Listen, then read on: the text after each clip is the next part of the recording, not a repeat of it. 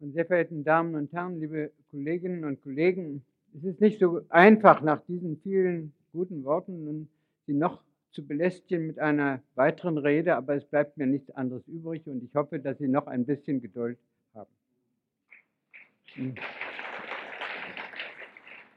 Wie immer diese Tagung auch verlaufen mag, ein Erfolg ist ihr schon nicht mehr zu nehmen. Und das ist dieser unglaubliche Zuspruch von Interessenten. Als wir vor ein paar Jahren hier überlegten, wo wir das machen, da war so die Vorstellung, naja, wir werden vielleicht drei bis 400 Menschen bekommen, die sich dafür interessieren. Was daraus geworden ist, das sehen Sie jetzt. Und ich meine, das ist ein Zeichen dafür, ein Zeichen dafür, dass endlich die Verdrängung eines zutiefst beschämenden Anteil, Anteils der Geschichte unseres Berufsstandes schwindet. Schon, dass sich der diesjährige Ärztetag erstmalig aufraffte, sich selbstkritisch mit dem Beitrag deutscher Ärzte an den, zu den Unmenschlichkeiten des Nationalsozialismus zu befassen, war ein ermutigendes Zeichen. Das Bedürfnis nach offener Konfrontation mit dem Geschehenen meldet sich unabweisbar, seitdem diejenige Generation allmählich abtritt, die aus Uneinsichtigkeit, Scham oder Angst die Vergangenheit nicht beredet haben wollte. Und sie machte es pionierhaften Aufklärern wie Alexander Mitscherlich, Fred Mielke, Gerhard Schmidt, Klaus Dörner, Friedrich Karl Kaul, Ernst Klee, Benno Müller-Hill, Götz Ali und eine Reihe von anderen unter uns überaus schwer, mit ihren rückblickenden Enthüllungen unsere Berufsgruppe aufzurütteln. Abweichend von den Gepflogenheiten möchte ich, bis jetzt, möchte ich bereits jetzt den Nürnberger Veranstaltern sehr herzlichen Dank dafür sagen, dass sie uns durch ihre Einladung und ihre engagierte Vorarbeit die Gelegenheit zur breiten Diskussion dieses Themas bieten und zusammen mit kompetenten internationalen Gästen, deren Beiträge uns ganz besonders wichtig und hilfreich sind. Mhm. Wir haben uns zu erinnern, dass es ärztliche Erbforscher waren und Psychiater, die Hitler 1933 als Partner für die Umsetzung einer Heilslehre begrüßten, die zur Ausschaltung angeblich schädlichen Erbgutes aus dem sogenannten Volkskörper führen sollte.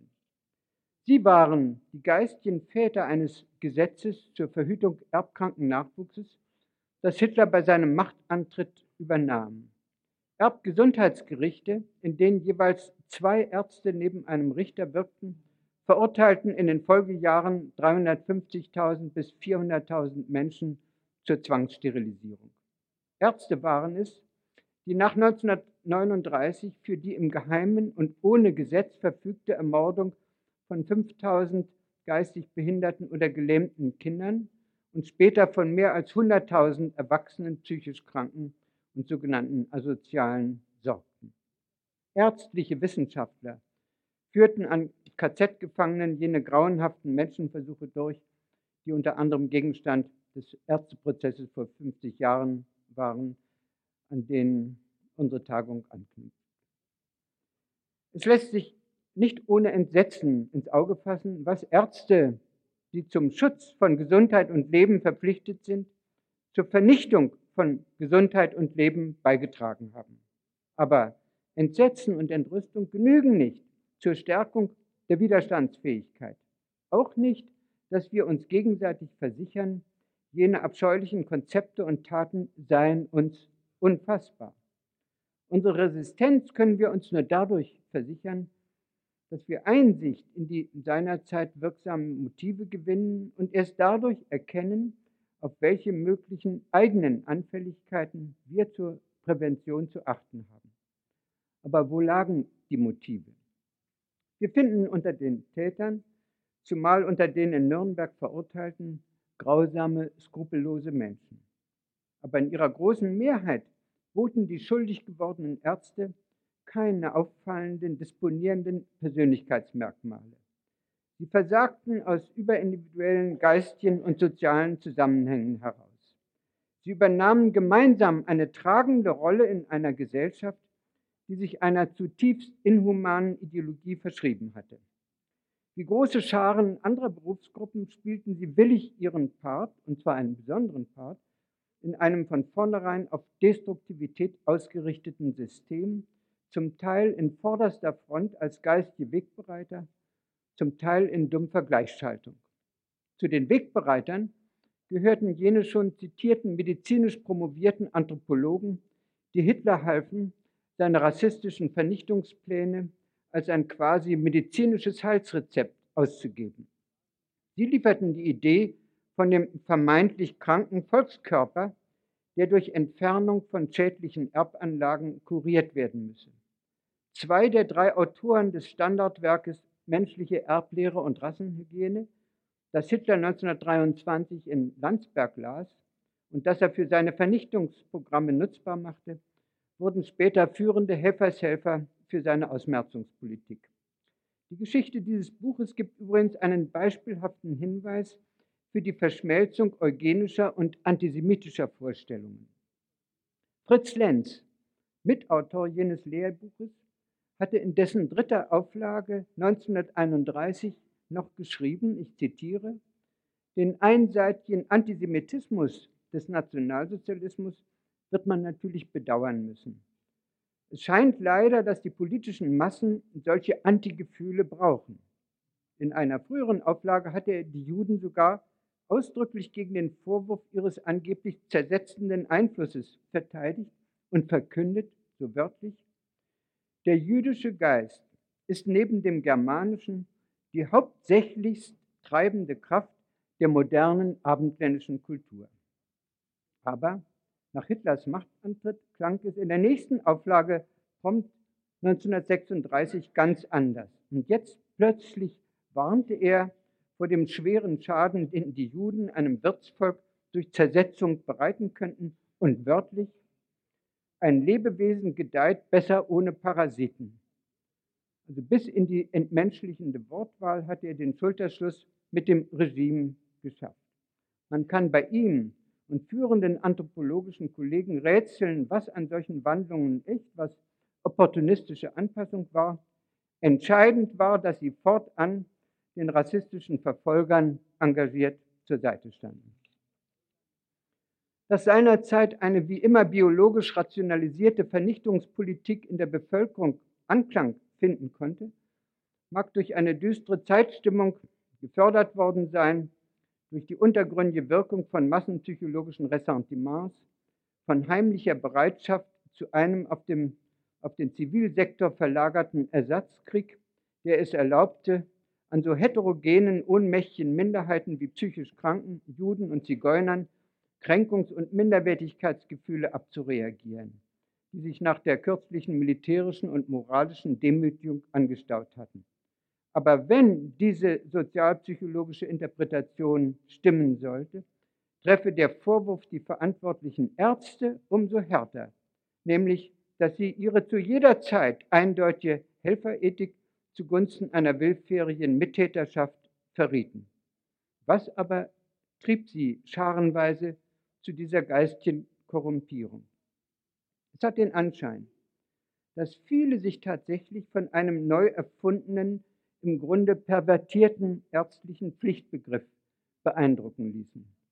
Dem neuen Volksarzt obliege es, so hieß es, zuallererst dem Schutz der völkischen Blutsgemeinschaft zu dienen, der im Zweifelsfall die Interessen der Einzelnen zu opfern seien. Diese Idee, das Ganze höher als das Individuum zu stellen, gab sich den Anschein, die Verantwortung des Arztes auf eine höhere sittliche Ebene zu heben und den ihm abgeforderten Verrat von schutzwürdigen Individuen in ein edelsinniges Opfer zu verkehren. Die präziseste Formulierung dieses scheinmoralischen Denkmodells fand 1940 der spätere Nobelpreisträger Konrad Lorenz, der ausführte, ich zitiere, aus der weitgehenden biologischen Analyse des Verhältnisses zwischen Körper und Krebsgeschwulst einerseits und einem Volk und seinen durch Ausfälle asozial gewordenen Mitgliedern andererseits ergeben sich große Parallelen in den notwendigen Maßnahmen. Zum Glück, so fuhr er fort, sei die Ausmerzung schädlicher Elemente für den Volksarzt leichter und für den überindividuellen Organismus weniger gefährlich als der Eingriff am Einzelkörper. Dieser Gedanke enthielt die Täuschung, der Medizin zwar einen Heilungsauftrag für das Ganze einzureden, aber eben nicht das Ganze zu meinen, sondern nur einen vermeintlich lebenswerten Teil, zu dessen Gunsten sie helfen sollte, den angeblich lebensunwerten Teil unschädlich zu machen. Tatsächlich kollidiert ärztliche Hilfe für Kranke, Behinderte oder Schwache indessen niemals mit dem Wohl einer humanen Kulturgesellschaft. Und deshalb ist der ureigene Platz des Arztes stets an der Seite der hilfsbedürftigen Menschen, deren Rechte er, gerade wenn er das Gesamtwohl, was er sollte, mitbedenkt, ganz besonders gegen Stigmatisierung schützen muss. Denn nur eine helfende und gegen Entsolidarisierung wachsame Gesellschaft ist intakt und psychisch gesund. Aber die Gesellschaft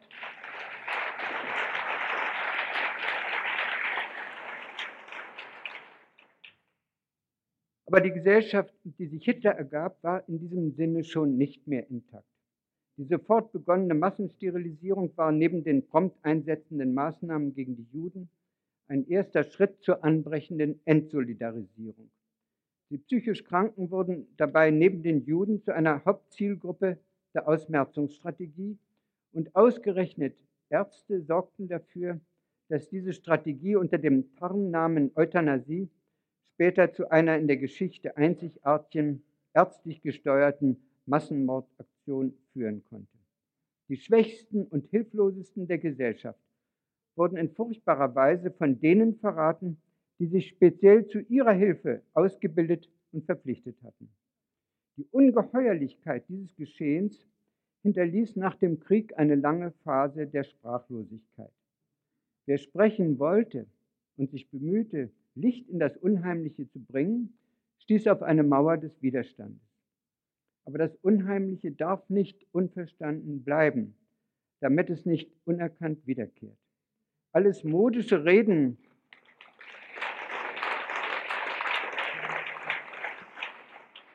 Alles modische Reden über medizinische Ethik bleibt unverbindlich, wenn es sich der Erinnerung an jene Geschehnisse versagt.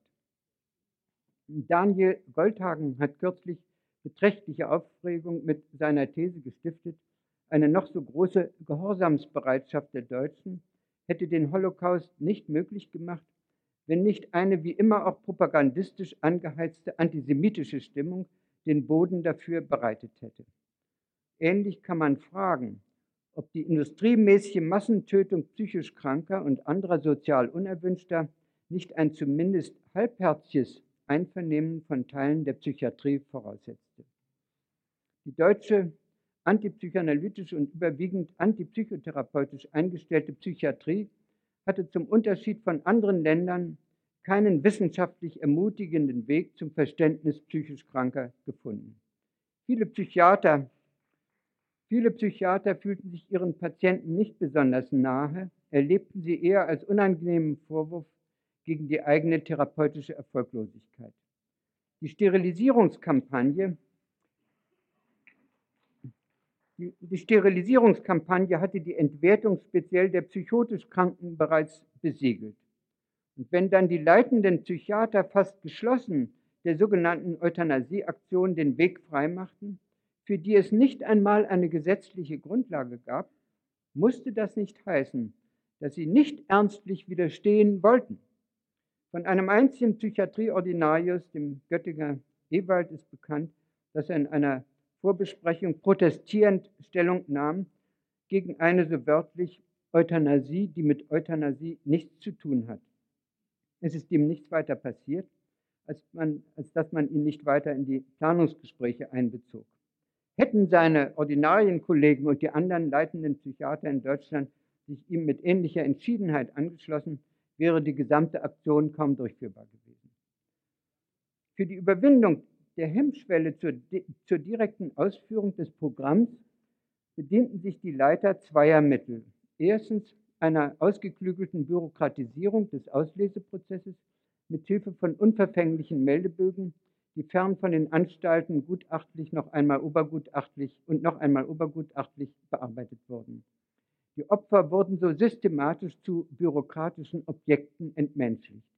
Die letztlich Ausführenden wurden unterwiesen, ein inneres Sträuben als Feigheit und Schwäche zu begreifen. Als Hitlers Kanzleichef Brack die höchsten Rechtswahrer des Reiches über die Massenmordaktion ins Bild setzte, sprach er in diesem Sinne von der Notwendigkeit, ich zitiere, Männer zu finden, die den Mut zur Ausführung und die Nerven zum Aushalten hatten.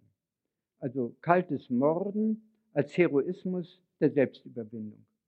Genauso hieß es dann ja auch 1943 in, Himmlers berüchtigter Ansprache an die SS-Vernichtungskommandos. Für den ärztlichen Leiter der Aktion, Professor Heide, Psychiater Ordinarius in Würzburg, war dieser Mut offenbar kein Problem.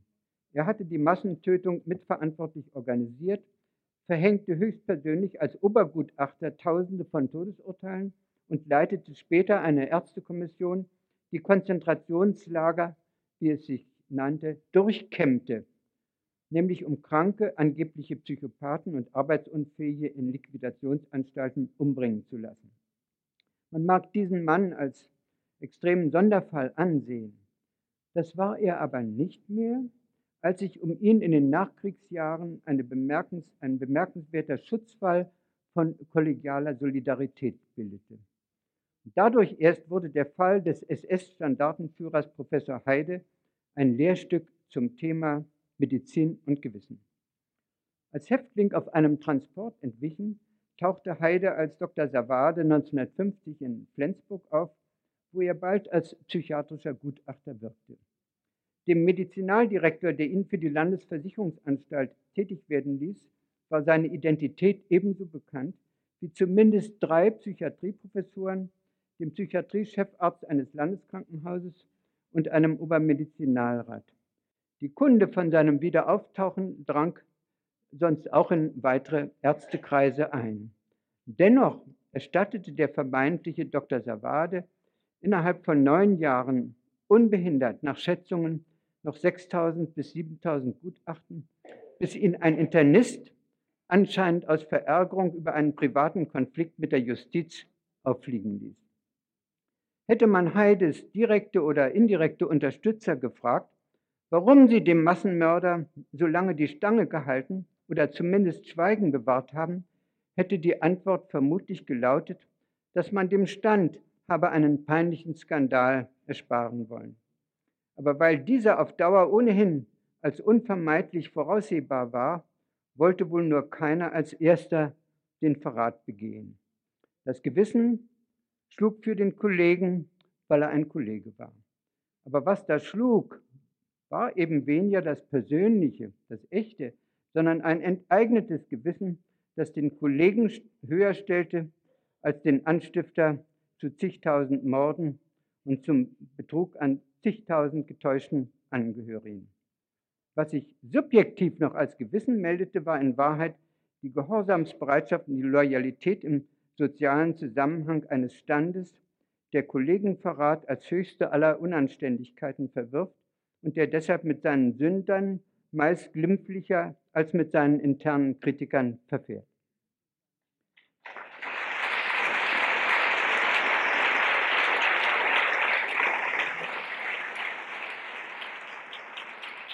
Das bekam übrigens Alexander Mitscherlich, der Chronist des Nürnberger Prozesses, gerade in jenen Jahren weitlich zu spüren. Ich weiß das, weil ich ihm nicht sehr fern war. In jenen Jahren, in denen Heide gut abgedeckt seiner anerkannten Gutachtertätigkeit nachgehen konnte. Nun, es kostete den Stand allerdings keine besondere Mühe, seine belastete Vergangenheit zu verhüllen. Es war, als wollte auch die Bevölkerung nicht viel davon wissen, was ihr Vertrauen in die von ihr am höchsten idealisierte Berufsgruppe zu erschüttern drohte. Als sie schließlich über den Holocaust reden konnte, sparte sie die Euthanasieverbrechen immer noch aus und selbst die Entlarvungen der kritischen Psychiatriebewegung der 70er Jahre errangen nur kurzzeitig öffentliches Interesse. Zu unserer aller Schaden ist eine breite Grundsatzdebatte darüber ausgeblieben, wohin es eine Gesellschaft, ganz gleich welcher Ordnung, verschlägt, wenn sie erst einmal eine züchterische Selektion zwischen wertem und unwertem Leben durch wen auch immer zulässt. Die jahrzehntelange Verdrängung des Ausrottungskrieges gegen die psychisch Kranken wird jetzt an einer sonderbaren hermetischen Abgehobenheit der Bioethik-Diskussion erkennbar. Es geht ein spürbares Unbehagen um, sich über die Konsequenzen einer genetifizierten Medizin klar zu werden. Es ist, als taumelten die Gesellschaft und mit ihr die Medizin in besinnungsloser Automatik einem Machen des je Machbaren entgegen, die Frage nach der Verantwortbarkeit vernachlässigend. Wer zur Orientierung an der Erinnerung aufruft, erlebt sich eher als Störer, der etwas aufruft, was die Unvoreingenommenheit nimmt. Aber wir müssen voreingenommen sein.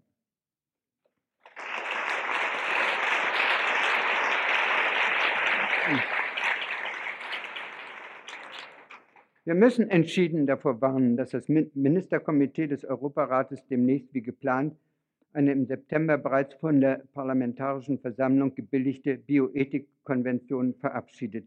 Danach dürften zum Beispiel in bestimmten Fällen, was heißt das schon, Ausnahmefällen, Experimente an nicht einwilligungsfähigen Menschen vorgenommen werden, also an kleinen Kindern oder geistig Gestörten, auch wenn diese Versuche ohne direkten Nutzen für die Betroffenen wären. Die Ergebnisse genetischer Tests dürften unter gewissen Umständen weitergegeben werden. Auch sogenannte verbrauchende Embryonenforschung wäre mit Einschränkung erlaubt, was massiven kommerziellen Interessen überaus gelegen käme. Der gläserne Embryo ist schon da. Bald werden alle Schwangeren überlegen können, ob sie ein Kind mit diversen absoluten oder relativen Krankheitswahrscheinlichkeiten noch haben wollen. Kaum jemand wird Menschen hindern können, sich durch Verweis eines günstigen Gentests Vorteile bei Bewerbungen zu verschaffen. Zygmunt Baumann prognostiziert, ich zitiere, und da wir jetzt die Mittel haben, das Ungeplante zu verhindern, dürfte wohl alles, was als körperliche Deformierung oder als bloße Abnormität definiert ist, kriminalisiert werden, während die Liste der Deformitäten und Abnormitäten unaufhaltsam weiter anwachsen wird, je schneller das Verzeichnen der Chromosomen voranschreitet. Auch wenn sich Baumanns Vermutung für unser Land nicht so bald bewahrheiten würde, nämlich dass man mit Gesetzen zur Säuberung der Nation von verhinderbaren genetischen Defekten vorgehen werde, so bliebe immer noch ein breiter Spielraum für private Initiativen zum manipulativen Missbrauch gentechnischer Möglichkeiten. Es ginge dabei neuerdings nicht wieder um rassistischen Reinheitswahn aller Hitler, sondern für die Mächtigeren um eigene narzisstische Perfektionierung und für die Ohnmächtigeren um maßgeschneiderte Herstellung von Brauchbarkeit. Keinesfalls aber darf sich die Medizin widerstandslos von einem sogenannten Fortschritt überrennen lassen, durch den Menschen sich die Natur anderer Menschen und die eigene unbegrenzt untertan zu machen anschicken.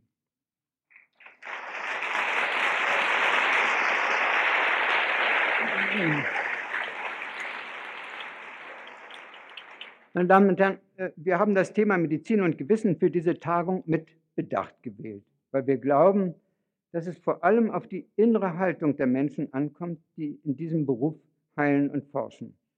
Was wir Gewissen nennen, hat für unseren Beruf eine besondere Bedeutung. Es ist die ursprüngliche Quelle des Mitfühlens und ein unüberhörbarer Ansporn zum Helfen. Ihm liegt eine allgemein menschliche Anlage zugrunde, die Schopenhauer ein Mysterium und ein Urphänomen genannt hat. Das ist die innere Notwendigkeit, gefühlsmäßig an dem Leiden des anderen Anteil zu nehmen, verbunden unmittelbar mit dem Drang, ihm beizustehen. Im Gewissen steckt eine kategorische Mahnung, aber gleichzeitig ist es ein Wegweiser zu einer tiefen Befriedigung, zur Genugtuung nämlich, wenn das angespornte Helfen stattfinden kann. Und diese Genugtuung scheint jedenfalls ursprünglich einer Mehrheit derjenigen vorzuschweben, die den Arztberuf erlernen wollen. Und so haben Beckmann, Möller, Scheer und ich jedenfalls empirisch ermittelt in einer größeren Untersuchung, dass Bewerber für das Medizinstudium in ihrer Selbstbeschreibung vergleichsweise durch eine im Durchschnitt erhöhte soziale Sensibilität auffallen. Mehr als die Wähler anderer Studienfächer heben sie ihre Sorge um das Wohl anderer Menschen hervor und daher offenbar die Bevorzugung eines Berufes, der ihr Engagement für die Partei der Patienten, das heißt der Leidenden, herausfordert. Ich möchte hier eine kleine Nebenbemerkung zu einer meines Erachtens abwegigen These einfügen, weil diese auch sicher auf diesem Kongress wieder auftauchen wird. Diese lautet, gerade das sorgende Mitfühlen, die Sympathie, das Mitleid könnte am Ende auch zum Töten verführen, so wie Hitler beispielsweise den Begriff Gnadentod missbräuchlich für den Massenmord an den psychisch Kranken verwendet hat. Aber diese Kranken sind natürlich niemals Opfer von Mitleid, sondern eines rücksichtslosen Ausmerzungsdenken geworden. Und sollte die gentechnische Entwicklung eine neue Ausrottungsmentalität aufkommen lassen, so wäre auch in dieser natürlich nicht etwa Mitleid, sondern genau umgekehrt dessen, wie wir Psychoanalytiker äh, sagen würden, dessen aggressive Abwehr wirksam. Im Sinne meines Buchtitels, wer nicht leiden will, muss hassen. Der Allmachtsanspruch einer Gesellschaft auf, auf perfekte Leidfreiheit würde die Medizin erneut unter den Druck setzen, wichtiger als die Hilfe für die Leidenden, die Hilfe für eine Gesellschaft zu nehmen, die indirekt in den Kranken eine beschwerliche, um jeden Preis zu verringernde Last sähe. Ein Thema, das ja in der Standortdiskussion jetzt wieder im Hintergrund schon auftaucht. Nicht, sind nicht die chronisch Kranken, die Behinderten, sind die nicht auch eine Belastung für unseren Standort? Können wir uns das leisten, auf Dauer hm, die hohen Kosten dafür aufzubringen? Das wird noch wenig ausgesprochen, aber wenn man äh, unter diesem Aspekt auch die Frage der Lohnfortzahlung sich anguckt, steckt auch ein bisschen davon schon drin.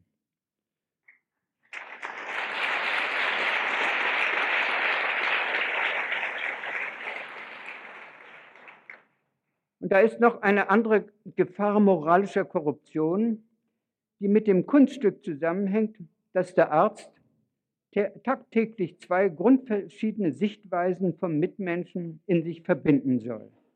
Das ist einerseits die verdinglichende naturwissenschaftliche, in der der Arzt Daten analysiert und ingenieurhaft reparierend in körperliche Funktionen eingreift.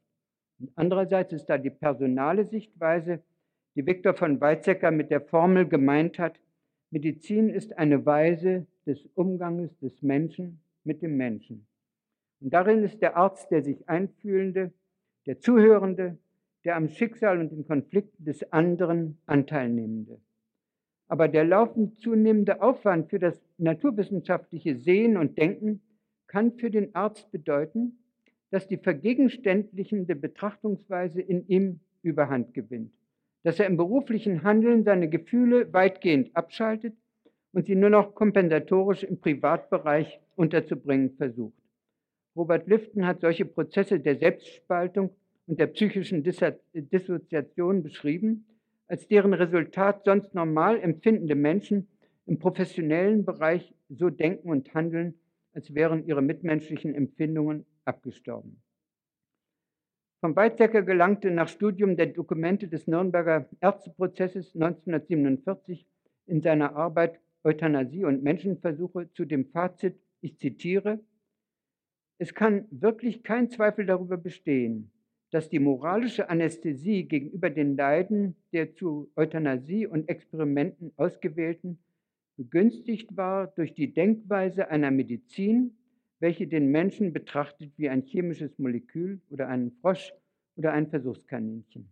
Ähnlich äußert sich Benno Müller-Hill, der im Einbruch der Wissenschaft in die Ebene des sprechenden und zeichengebenden Menschen den Anfang einer Entwicklung sieht, die am Ende in eine den Menschen entwürdigende Betrachtungsweise der Forschung mündet. Zitiere, denn der Mensch wird in dieser Betrachtungsweise zum gehorchenden Objekt oder Tier reduziert und das war es, was Psychiater, Anthropologen und Hitler einte. Im Nürnberger Ärzteprozess brachte die Verteidigung die Frage auf, ob man dem Forscherarzt nicht die Befolgung des hippokratischen Eides in der strengeren Form erlassen könne, wie diese den praktizierenden Arzt binde. Und der amerikanische Gutachter Professor Ivy zeigte sogar Verständnis für diesen Gedanken. Aber Mitscherlich und Mielke wandten in ihrem Kommentar, wie ich meine, mit vollem Recht ein, ich zitiere, dass die Trennung in Forscher und Praktiker mit verschiedenem Moralkodex nicht allein den Begriff des Arztums sprengt, sondern auch zu zwei verschiedenen Humanitätsbegriffen führt. Forschende und helfende Medizin lassen sich weder auf zwei Personen verteilt noch in einer vereint moralisch trennen. Kompliziert wird das Problem dadurch, dass dem Arzt seine professionelle Spaltung leicht entgehen kann, wenn er nämlich eine gewisse fachliche Partialmoral als die eigentliche erlebt, zum Beispiel die penible Einhaltung von Sauberkeit und Exaktheit in der naturwissenschaftlichen Methodik. Verwerfliche Versuche an Menschen wurden zum Teil von Ärzten vorgenommen, die dabei mit aller gebotenen fachlichen Gründlichkeit und Sorgfalt vorgingen. Es gibt auch eine gewissenlose Gewissenhaftigkeit, mit der man sich selbst trügerisch beschwichtigen kann. Übrigens, Mengele hat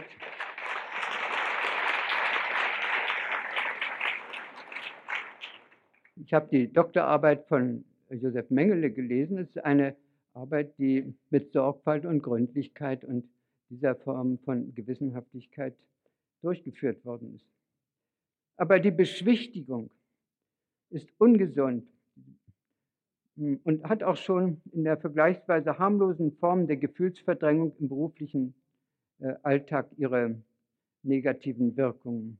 Und diese sollte eigentlich jeder Arzt an einem inneren Druck re registrieren können, wenn er sich professionell nicht mehr als ganzheitliche Person, sondern nur noch als abgestumpfter Datenauswerter und technischer Macher einlässt. Dann ist es nach meinen Beobachtungen oft nicht bloß Überarbeitung und Stress, sondern es sind eben solche Verdrängungsprozesse, die sich bei Medizinern als Hintergrund von Familienkrisen, Alkoholproblemen und vorzeitigen Verschleißkrankheiten auswirken. Wer als Arzt die Emotionen vollständig von sich abprallen lässt, die als Angst, Sorge und Leiden ihm laufend von den Kranken entgegenfluten, der kann irgendwann auch nicht mehr innerlich wahrnehmen und verarbeiten, was in ihm selbst von dem steckt, was er ständig nach außen abwehrt. Was er verdrängt, was er verdrängt, schlägt sich auf die Dauer dann eben in psychosozialen oder psychosomatischen Problemen nieder. Und wenn Sie meinen, dass diese Beobachtungen zutreffen, dann mögen Sie verstehen, dass mein Referat eher in eine hygienische als in eine ethische Empfehlung ausläuft, da ganz offensichtlich eine Wechselbeziehung zwischen der Menschlichkeit bzw. Unmenschlichkeit des Arztes im Umgang mit sich selbst einerseits und im professionellen Wirken andererseits besteht. Nur wenn er ohne Abspaltung nahe bei sich selbst bleibt in seinem Beruf, kann er die besondere zwischenmenschliche Nähe, die sein Beruf stiftet, heilvoll nutzen. Lebt er gegen die eigene Natur, wird er auch kaum genügend achtungsvoll und behutsam mit der Natur der anderen umgehen, die seinen Beistand suchen.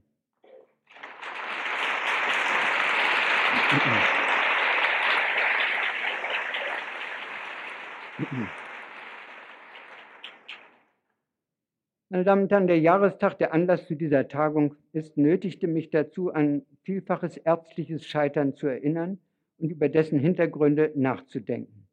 Aber bei der Bewusstmachung von Scham und Schuld sollte nicht außer Acht gelassen werden, dass, in unserem Land, dass es in unserem Land auch unter totalitärem Terror eine humanen Grundsätzen treu gebliebene Medizin gegeben hat mit Ärzten, die ungebeugt ihren Dienst am Kranken verrichtet und sogenanntes unwertes Leben vor dem Zugriff des Staates und seiner verantwortungslosen Helfershelfer geschützt haben.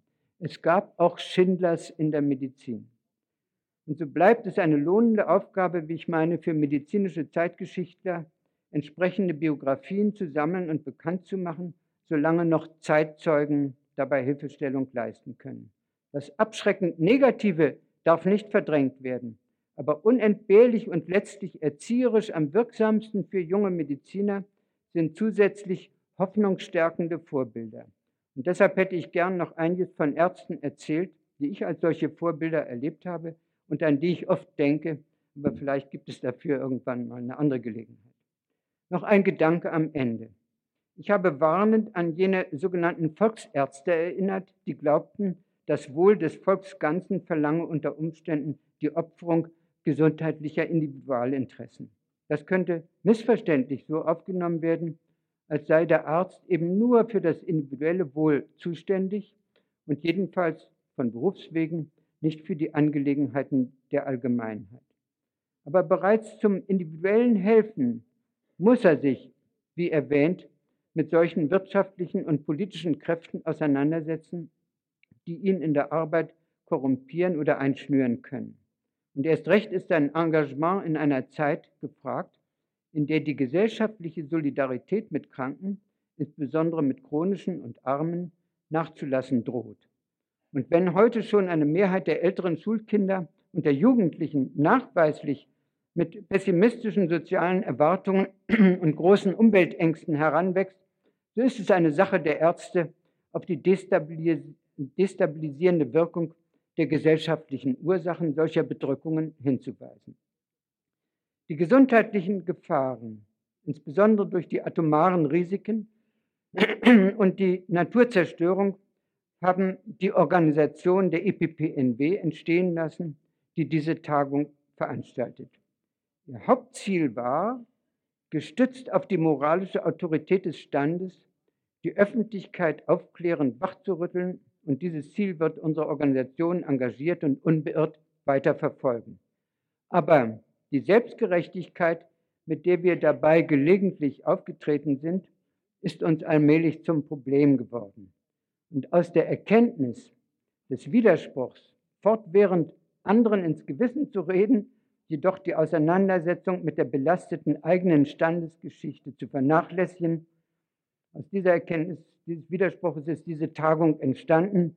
Möge sie uns helfen, an diesem Widerspruch erfolgreich zu arbeiten und unser Bild von uns selbst und vor der Gesellschaft ein gutes Stück zu klären. Dankeschön.